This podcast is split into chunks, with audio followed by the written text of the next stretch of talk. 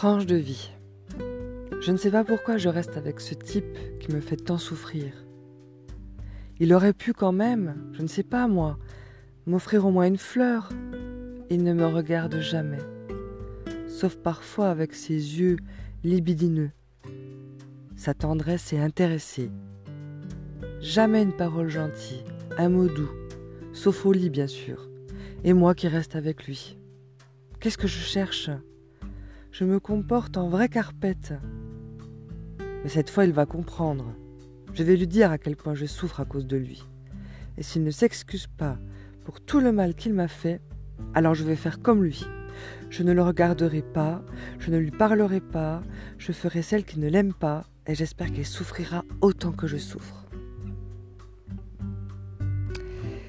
Exercer ma bienveillance commence par l'accueil du lieu où je suis, où que je sois. Je me vois avec mon désir de coucher avec la femme d'un ami, ou avec mes fantasmes sur le dernier acteur à la mode, ou avec la collection de jugements que j'ai accumulés sur mon compagnon, avec mon habitude de me mettre en colère quand je suis dans les désarvois face à mes enfants.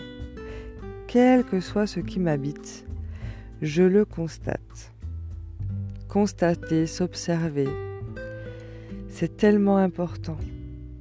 Cette acceptation de mes limites n'est pas une complaisance. Grâce à elle, je ne vais plus gaspiller mon énergie à vouloir me réformer à coup d'exigence. Et ainsi je ne vivrai plus ces phrases d'abattement et de réaction que mes actes de volonté généraient. Cette écologie intérieure va me permettre d'agir dans le sens de la prise de responsabilité de mes actes.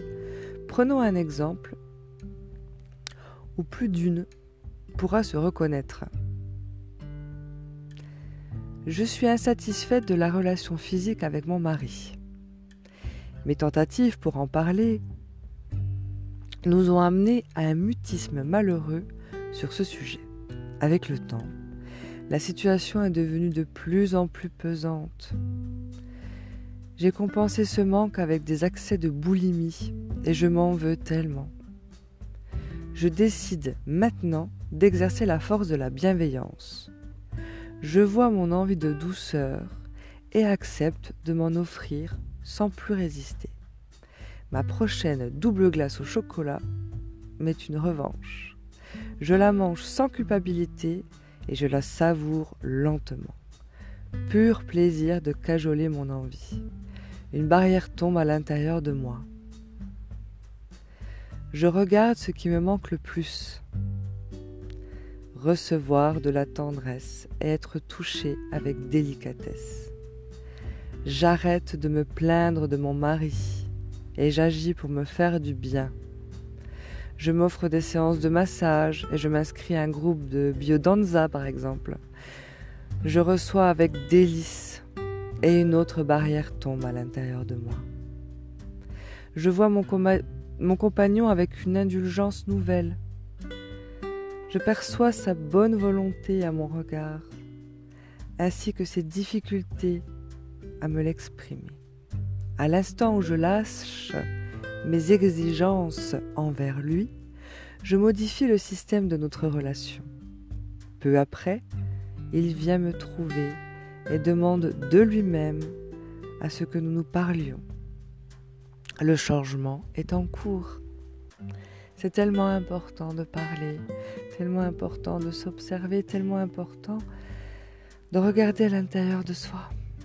Une des clés du changement se trouve donc dans l'accueil de ce que nous vivons, sans chercher à aller dans une direction. Quand nous cessons de résister à ce qui est, nous permettons à des mouvements puissants de s'opérer, sans que nous les ayons programmés les événements évoluent plus aisément quand nous arrêtons de vouloir les changer. Cet accueil bienveillant se manifeste de la même manière dans notre vie intérieure. Si nous constatons notre désir de fuir une situation, ce mouvement de fuite devient alors le sujet de notre écoute. Nous accueillons pleinement notre peur sans chercher à la modifier. S'il survient une résistance envers notre peur, nous accueillons pleinement cette résistance et nous constatons une réticence à nous écouter. Nous allons bien sûr écouter ce désir de ne pas écouter et ainsi de suite.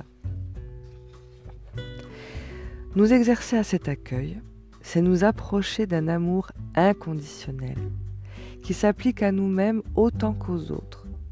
Cet amour étend sa bienveillance sur tous nos comportements, y compris sur ceux qui en sembleraient déconnectés.